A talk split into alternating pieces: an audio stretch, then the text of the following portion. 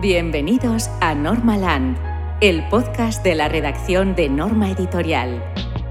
Aquí José Bermúdez os saluda afectuosamente en este nuevo Normaland. Hoy con un postigo digital abierto en Granada, bendita tierra, para hablar con una de las personas que más y mejor dinamiza la actividad intelectual de esta ciudad.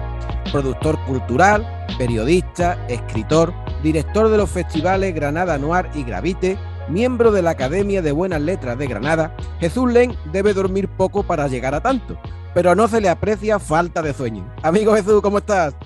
Hola, muy buena. Ya me has sacado los colores. ya te he derretido, ya te tengo ganado. Exactamente, ya a partir de ahora solo podemos ir para abajo. Jesús, además de todo lo dicho, hay que añadir también que tú eres un gran aficionado a los cómics.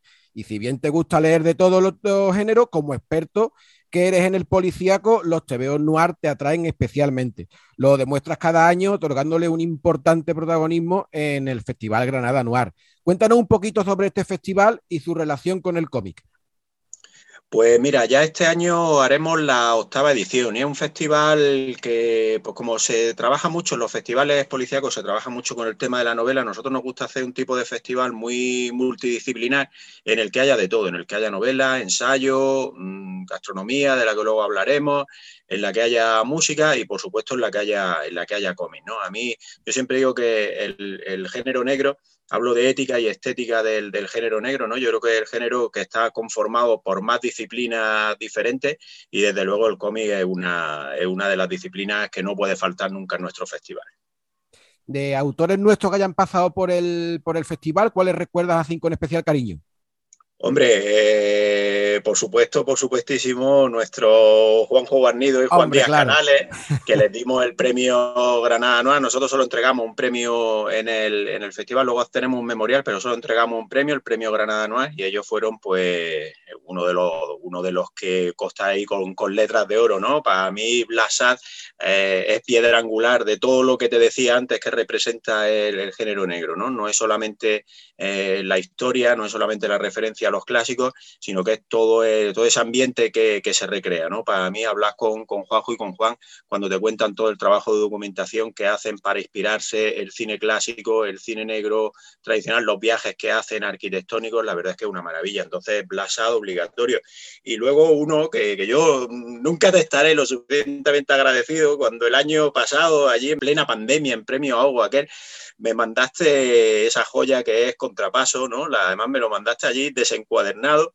Eh, no desencuadernado, ¿no? Pero bueno, mandaste sí, te mandé una galerada mal impresa, vamos, para que no leyera que, sepas que, sepas que se lo llevé a, Teresa para que me lo dedicara ¿eh? y me hiciera allí un dibujito porque eso es una joya. Y la verdad es que, bueno, pues Contrapaso de, Teresa Valero es otra de esas obras de, pues, como las que hablábamos, ¿no? Ese trabajo de documentación que hace, que hace esa recreación de, Madrid, esa investigación policíaca, esa ética de los personajes, ¿no? Que, llevan a gala y, cómo se enfrentan eh, a los condicionantes de la época. Pues la verdad es que dos de los libros más bonitos que hemos tenido aquí.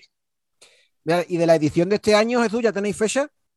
Tenemos fecha, iremos, este año nos vamos a ir más tarde, ¿no? Porque Granada, en Granada cada vez se hacen más, más cosas, en la primavera y el otoño granadino son muy golosos, así que nos vamos a ir a, mitad de noviembre. Eh, haremos ahí desde el 11 hasta el 20 de noviembre, haremos la, edición de este, de este año. Entonces todavía no tenemos mucho avanzado, ¿no? Porque ya sabes tú lo que pasa con estas cosas. Antes de verano parece que está todo muy lejos, aunque luego después de verano ya solo queda correr, ¿no? Hay que correr. Pero, pero bueno, sí te cuento que tenemos ganas de, trabajar con el personaje del, outsider, ¿no? De, ese, de esa persona que llega de fuera, eh, llega a una comunidad y lo que se encuentra, bueno, pues aparentemente suele ser muy bonito, muy idílico, ¿no? Pero luego ahí por el trasfondo pasan un montón de cosas, ¿no? Ejemplo de, Twin Peaks, por ejemplo, ¿no? Con el agente Cooper cuando llegaba a aquel pueblecito maravilloso que no veas tú luego lo que había por ahí abajo. Así que yo creo que algo, algo de eso daremos. Pues tiene pintaza, tiene pintaza. Oye, Jesús, y en tu faceta de periodista, tú sueles reseñar con frecuencia las lecturas que te seducen en el Diario Ideal, el Diario Ideal de Granada. ¿Qué debe tener, en nuestro caso, recomiendas de todo, ¿eh? pero en nuestro caso, hablando de cómic, ¿qué debe tener un cómic noir para que salte a tu columna o artículo? ¿Cuál ¿Y cuáles, dime también, cuáles han sido los últimos que has recomendado? Pues mira, a mí me gusta mucho esa, doble faceta que te decía antes, ¿no? La ética y la, la estética, que vayan de la mano. Eh, la estética en el cómic, mm, con lo visual que es, pues digamos como al militar el valor se le presupone, ¿no? Es decir, que, que siempre, siempre es muy vistoso y siempre encuentra eh, encuentras cosas de las que, de las que hablar, ¿no? Pero luego cuando encuentras historias como por ejemplo el, Leo Malé, ¿no? El del de Tardí, ese, ese recopilatorio que, habéis sacado, claro, cuando lees eso, es que hablando mal y pronto es, es que te caes de culo, ¿no? Entonces, bueno, yo de ese me lo voy administrando en pequeñas dosis, ¿sabes? Leí dos con avaricia y luego me lo dejé, luego leí la, la tercera. Entonces, bueno, esa, esa idea en la que en la que los personajes eh, escarban eh, apuntan la luz a esos rincones oscuros de los que a mí me gusta hablar, ¿no? La sección se llama así El Rincón Oscuro en homenaje a la, novela de James Elroy y es por eso, ¿no? Pues porque se buscan apuntar esos rincones oscuros en los que, los que bichea el, pulso de la, de la vida, ¿no? Entonces, bueno, ya te digo, a mí me gusta ese tipo de, historia. No es tanto que sea, que sea comprometida, ¿no? Que muchas veces se dice pues, que el género negro es el género, eh, un género social y demás. No es tanto que sea comprometida, pero sí que nos haga reflexionar un poco más allá de la, de la, de la visión más aparente que tenemos, que tenemos de las cosas. ¿Y dónde crees tú que existe, si es que existen los límites del género negro, Jesús? Es decir, eh, ¿deben, ¿deben aparecer unos ingredientes imprescindibles? Eh, por ejemplo, hay gente que incluso eh, cataloga a Corto Maltés como un personaje noir. ¿Tú qué opinas? Bueno, yo ya sabes que estoy entregado a Corto Maltés total y, absolutamente. Eh, ahora con la edición esta que estáis haciendo de, número por número, además que me lo, me lo pongo casi que como un regalo. ¿eh? ¿eh? de hecho, ayer me regalé la lectura del, del tango que la tenía ahí aplazada y me la regalé ayer por la tarde. Tenía un par de horitas tranquilas. Digo, mira, pues esta hora, este par de horas van a ser para para el tango. Sí, a mí me, a mí Corto Maltés no te voy a decir, nunca te diría que es novela negra, pero sí tiene ese aroma, ¿no? Del personaje inconformista, del personaje mm, independiente que no se pliega a, lo que opinan los demás, a lo que dicen los demás y que va y que va por libre, ¿no? Eh, no te diría que es novela negra, pero bueno, en tango, por ejemplo, tango es una, es una historia en la que esos coches que aparecen, esa, esa ese bueno aire, pues puede parecer perfectamente el Chicago de los años 20, ¿no? Con lo cual, bueno, un, toque ahí tiene. Yo cada vez soy más, a mí me gusta cada vez más el género negro lo más mestizo posible, ¿no? Me gusta mucho su relación con el western. Yo para mí el género negro es una evolución natural del western, ¿no? Solo que los pistoleros y los sheriffs se bajan de los caballos y los cambian por esos coches de los que hablábamos antes, ¿no? Por esos Ford y cambian los calls pues por las metralletas Thompson, pero a fin de cuentas sigue siendo la, misma atmósfera, ¿no? Entonces, ya te digo, yo creo que todo cabe en el, en el, género, en el género negro y bueno, lo que me gusta menos es el tipo de historia enigma, ¿no? El, tipo de lo, que, de lo que busca la, sorpresa. Esa parte a mí pues me, gusta menos, pero bueno, todos hemos leído a Agatha Christie, hemos disfrutado con, con Agatha Christie, así que ya te digo, no, no le vamos a poner ninguna, ninguna pega. Estamos viviendo ahora, Jesús, en la actualidad, una productiva y provechosa época de adaptaciones, adaptaciones de todo tipo, de, libros que a, series, eh, de, biografías a cómics, de biografías a, otro tipo de, producto canal y de narrativa a cómics. ¿no? En nuestro caso, por ejemplo, tenemos las novelas de, de Vázquez Montalbán protagonizadas por Pepe Carballo. ¿Qué te ha parecido el trabajo de, de Migoya y de Seguí? Tú que tienes autoridad en el mundo noir para poder catalogarlo. Pues me parece un tour de force muy complicado del que están saliendo más que airosos, ¿eh? porque el trabajo de llevar al cómic parte del discurso de Vázquez Montalbán en sus novelas, que sobre todo las primeras novelas tenían un toque discursivo muy, muy importante, eh, la verdad es que es un reto, un reto complicado. Te confesaré que al principio el aspecto de Carballo no es el Carballo que, yo me imaginaba, pero claro, eso nos pasa a todos, ¿no? Cuando hay personajes como, como él, imagínate ahora que hicieran una película de corto maltés. No habría ningún actor eh, porque ya Alain Delon ya no está para esto, claro, ¿no? Pues no habría tan idealizado que todos, todos nos, claro, no, lo veríamos, ¿no? Y, ya te digo, pero, pero me encanta la, todo el trabajo de, documentación, esa recreación que, están haciendo de, aquella España de la, de la transición y a mí me gusta mucho cómo, cómo, está quedando, porque es que está el espíritu de la novela. Lógicamente hay que condensar las 200, 250 páginas que, tenga la novela en un álbum, no sé si son de 64 o no sé cuánto, cuántas son, pero al final el trabajo trabajo de condensación hay que hacerlo y está el espíritu de Vázquez Montalbán, está en cada uno de los tres álbumes. Así que muy bien, muy bien, muy contento de, esta nueva vida de, de Carballo en su 50 aniversario. Es verdad, este año hace 50 años que apareció la primera novela protagonizada por Pepe Carballo, mm. que era además un gran gourmet, y la gastronomía estaba muy presente tanto en las novelas de Vázquez Montalbán como en los cómics que, han eh, realizado Migoya y Seguía adaptando estas novelas de, de, Manolo Vázquez Montalbán. Y tú también le prestas mucha atención al tema culinario. Tú, de hecho, le has dado mucha visibilidad a títulos nuestros, como es, por ejemplo, la increíble historia del vino. ¿Maridan bien los fogones y las viñetas, Jesús? Maridan, maridan, ¿eh? Los bocadillos, por algo se llaman bocadillos, ¿no?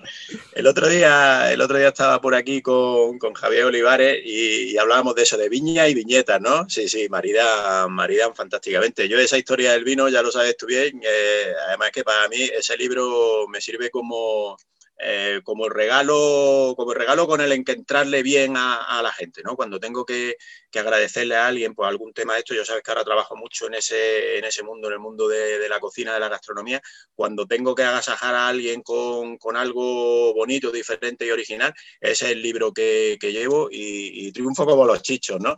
Así que sí, sí, maridan, maridan estupendamente.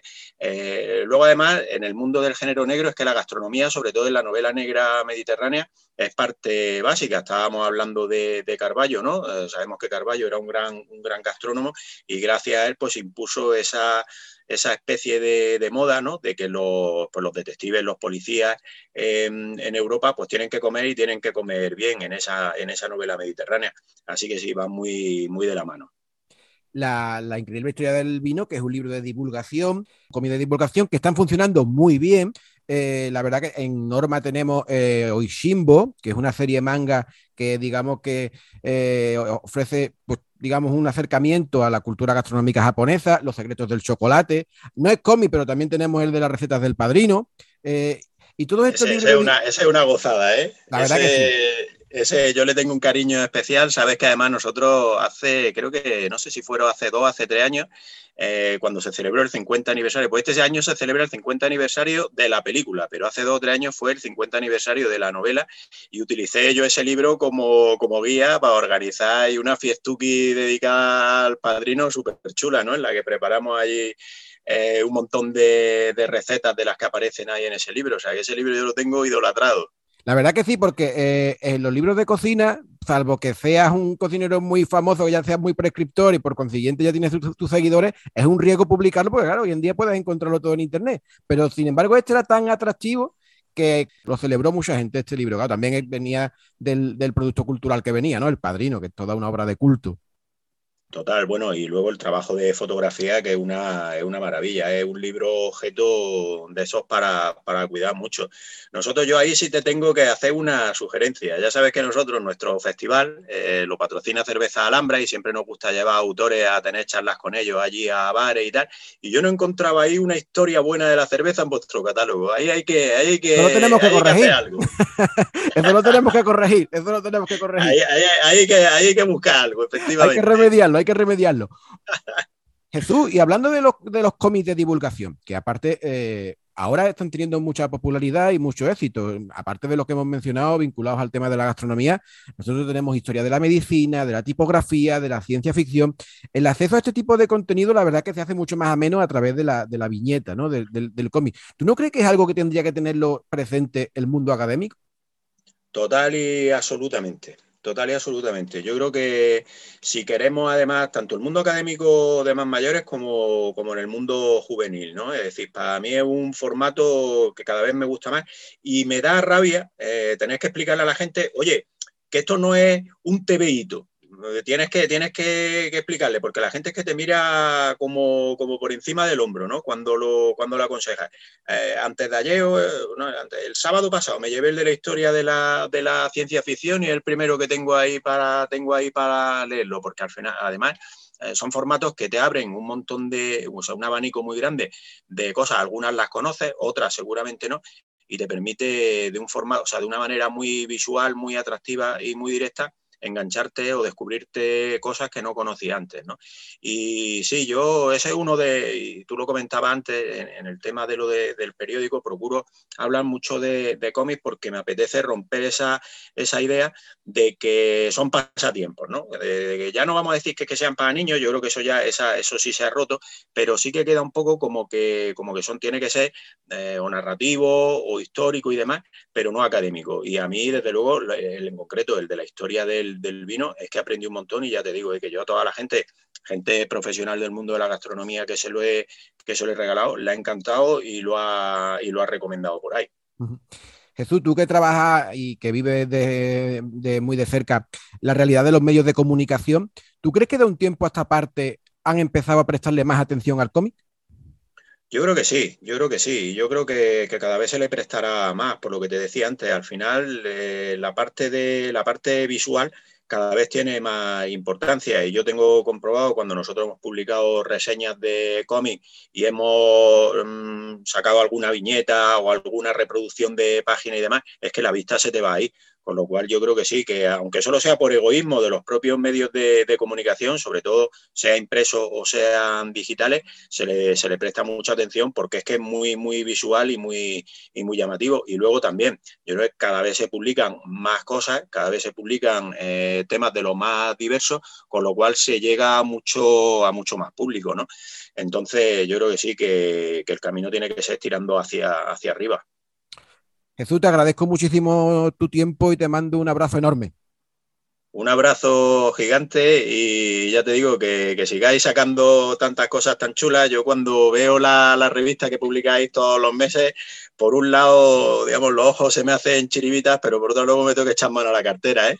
Pero nada, nada, no hay dinero, no hay dinero mejor invertido que, el de los cómics. Yo muchas veces en el club de lectura que, tenemos, eh, además de leer eh, novela, algún ensayo y demás, si leemos cómics de vez en cuando y alguien siempre dice, es que el cómic cuesta mucho para luego lo poco que tarda en leerlo. Dice, bueno, lo poco que tarda en leerlo, la primera lectura. Claro. Luego, cuando le da una segunda, una tercera, una cuarta lectura. Infinidad de detalles ahí para detenerse en ellos, claro. y, y, luego te digo una cosa: el hecho de tenerlo en tu librería, en tu, en tu biblioteca, allí puestos los lomos, cuando estoy trabajando, estoy cansado, echas la vista arriba, ves esa, todo eso, tú ves ahí pues, pues los, los blasas, solamente los lomos, ¿eh? tú ves los blasas, ves los cortomaltés y demás, y automáticamente es que sueñas en imágenes, ¿no? Con lo cual, bueno, yo para mí es, una gozada y nada, soy un adicto aquí a este, a este mundo y ahí seguiremos perseverando. Lo dicho, gracias y un abrazo, amigo. Un abrazo muy fuerte.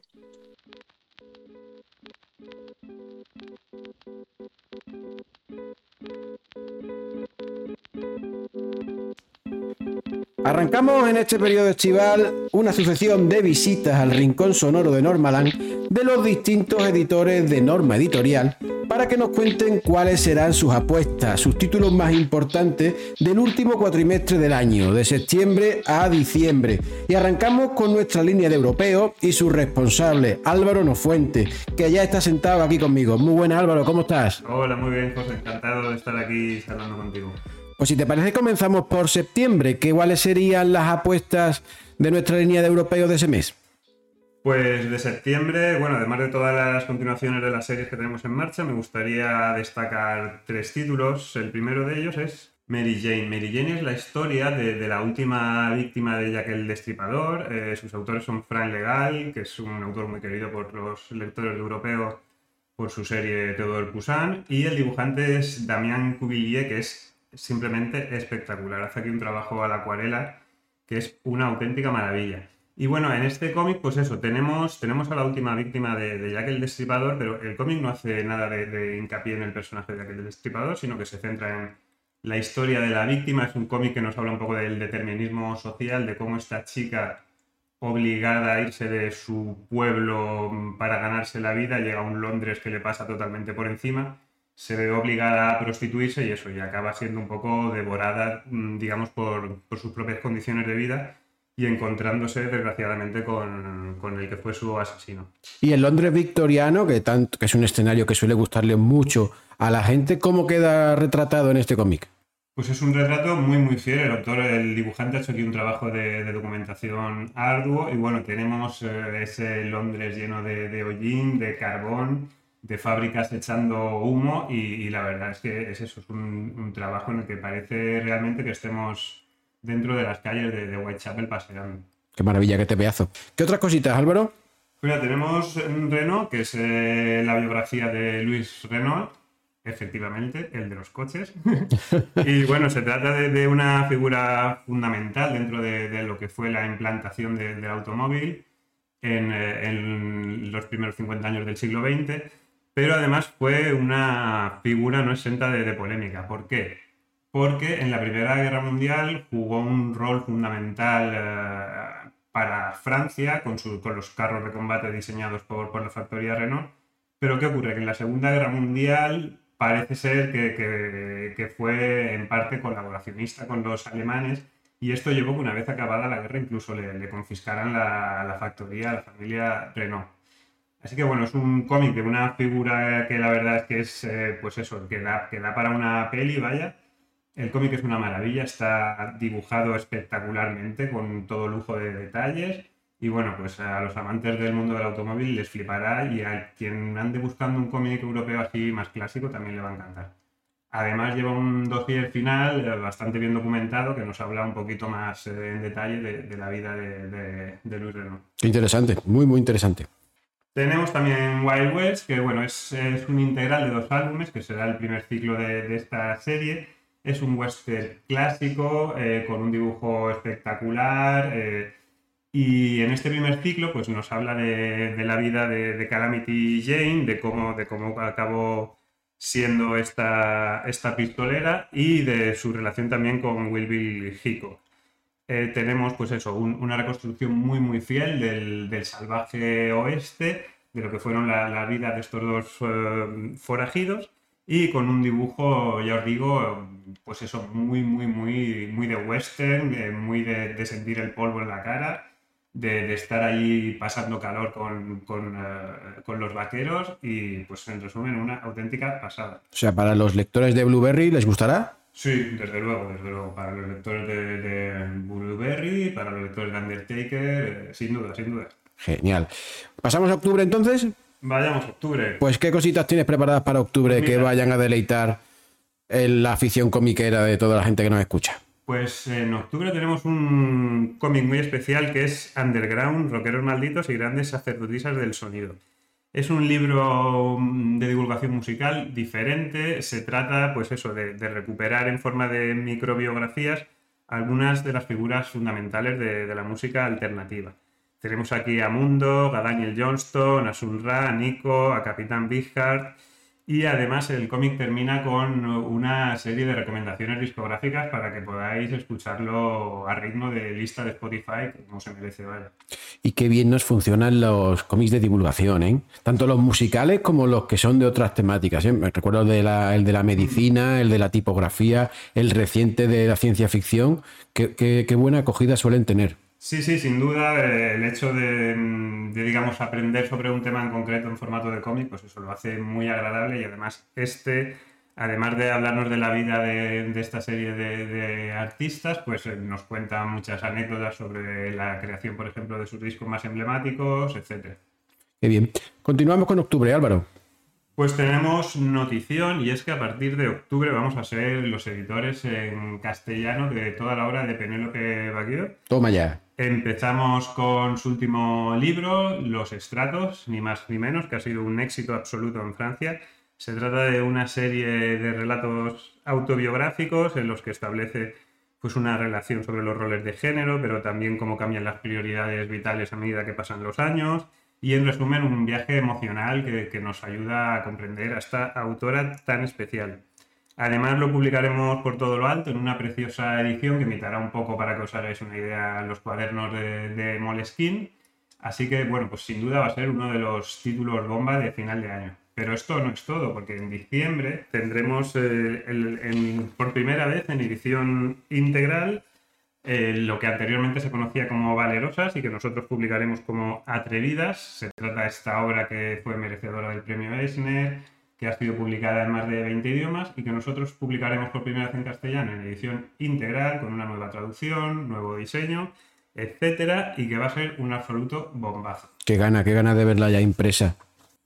Y bueno, también tenemos otro título importante, importante en octubre, y es que octubre va a ser un mes muy fuerte para, la línea europea norma porque tenemos ni más ni menos que el nuevo corto maltés de canales y pellejeros. En este caso se trata de Nocturno Berlines. Es un corto maltés más eh, noir, con aires de, thriller, más urbano.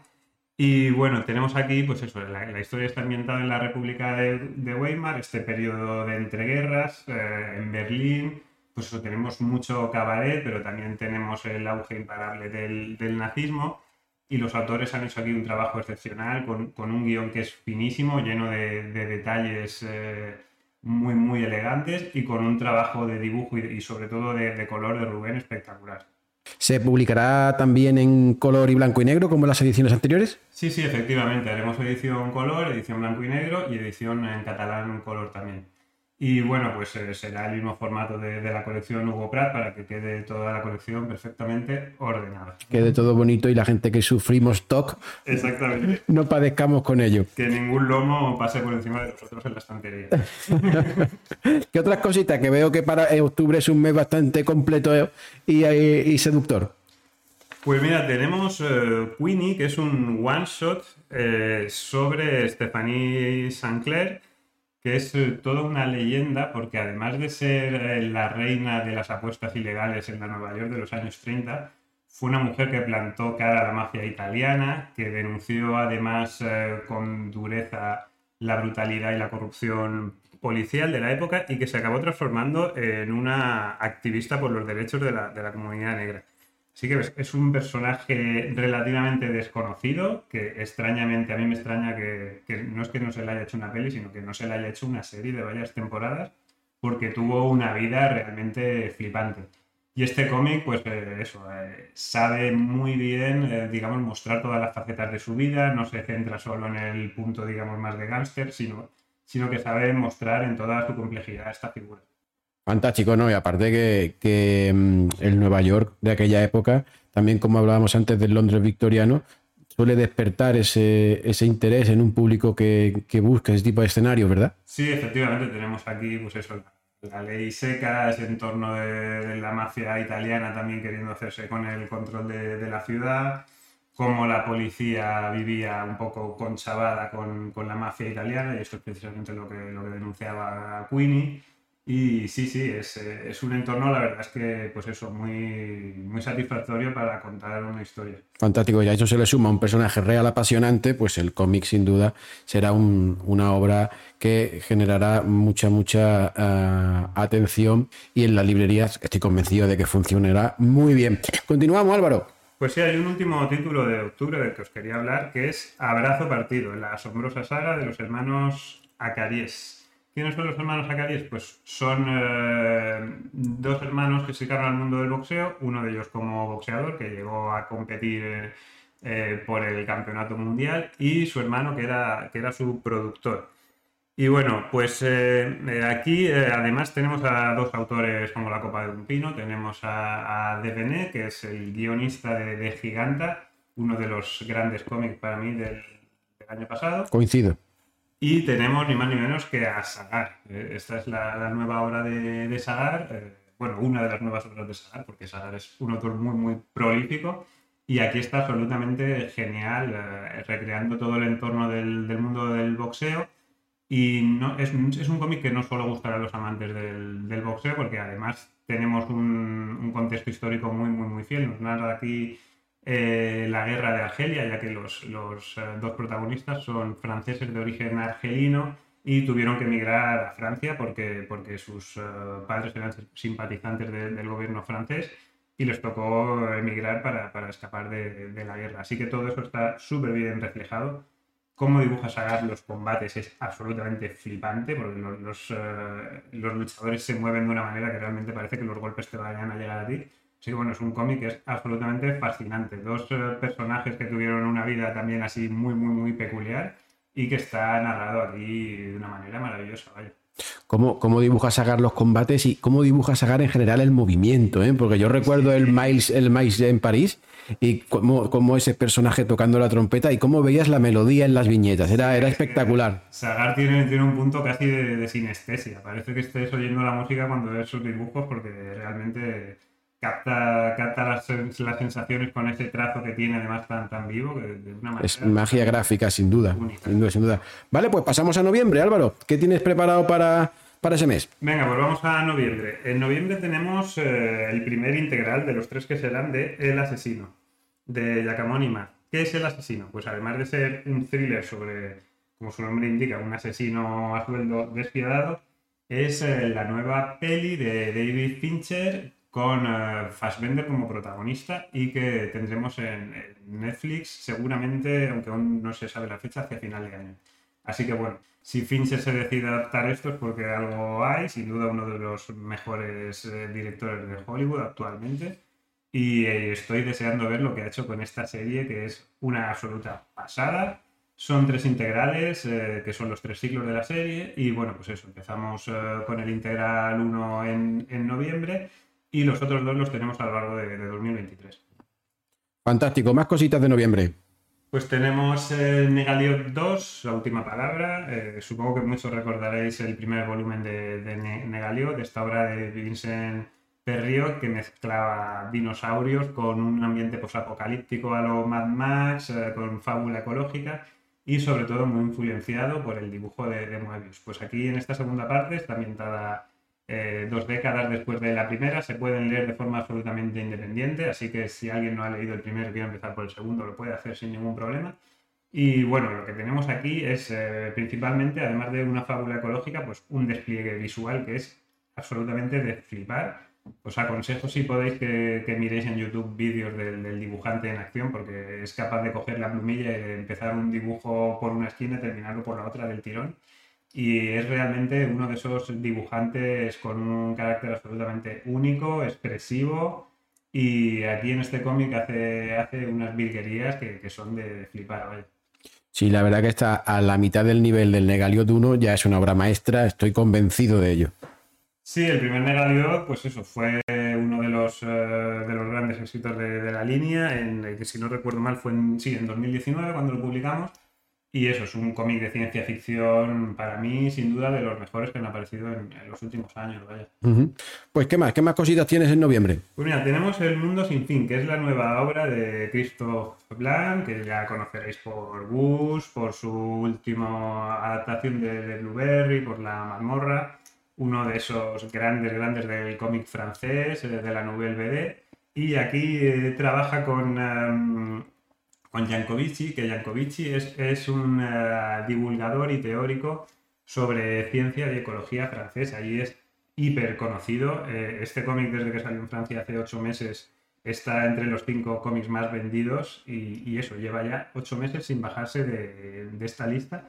¿Y qué tenemos aquí? Pues es un cómic divulgativo que nos habla de la relación entre consumo energético y cambio climático pero ¿cómo lo hace? Lo hace, además de, hacerlo de una forma muy amena, eh, resulta muy... tiran mucho del humor para que el tema se nos haga más llevadero y sobre todo lo hacen en, un, en clave positiva, más buscando posibles soluciones que subrayando los problemas que, que, además desgraciadamente todos más o menos tenemos ubicados cuáles son. O sea, un cómic necesario. Aborda un tema actual, pero lo aborda con una lectura positiva, una lectura optimista, ¿no?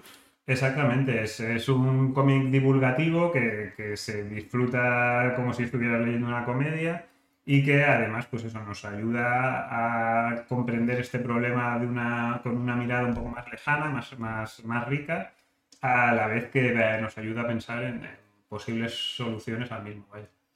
Pues eh, sin duda será un cómic que despertará el interés de, mucha gente que está concienciada con, con, el tema de la sostenibilidad y del, y del medio ambiente. Que si no, espero que ayude a concienciar. Exacto, exacto, exacto. Es una, es una buena apreciación. ¿Cómo, ¿Cómo continuamos con noviembre? Que veo que te queda un titulito ahí por destacar. Sí, en noviembre tenemos eh, una adaptación de, de 1984, el clásico de George Orwell y es a cargo de Xavier Cost, que hace una adaptación muy, muy original, muy pictórica. Eh, realmente es, un punto de vista muy personal, no se trata de, una adaptación más, ni se trata de una adaptación ultra fiel, sino que realmente es la visión del autor sobre, sobre la novela de, de Orwell.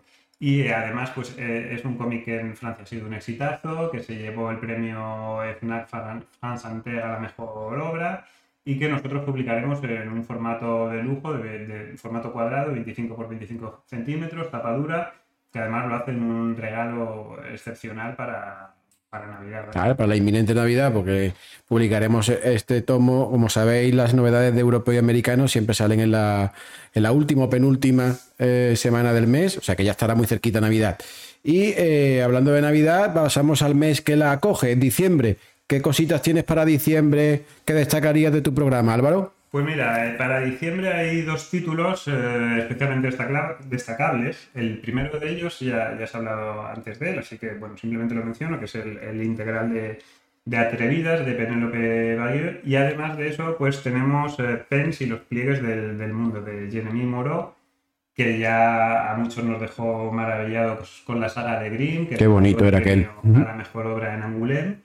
Y este Pencil los pliegues del mundo es una obra muy, muy peculiar, muy influenciada por, por el manga, concretamente por, por Osamu Tezuka. Eh, esto no quiere decir que sea una obra en blanco y negro, es una obra con unas acuarelas absolutamente espectaculares.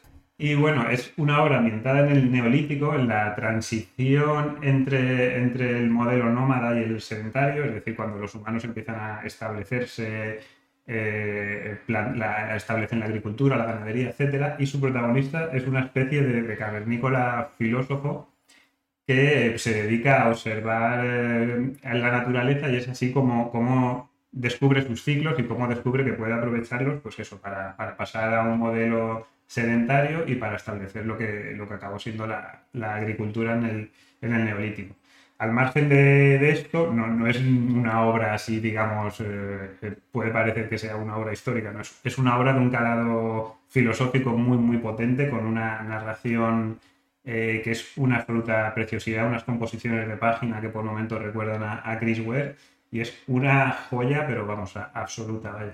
Pues menudo programón, Álvaro. Te agradezco un montón tu tiempo que, y que le hayas revelado a la gente que escucha Normalan cuáles serán tus apuestas. Muchas gracias. Pues ha sido un gustazo. Un abrazo grande. Abrazos.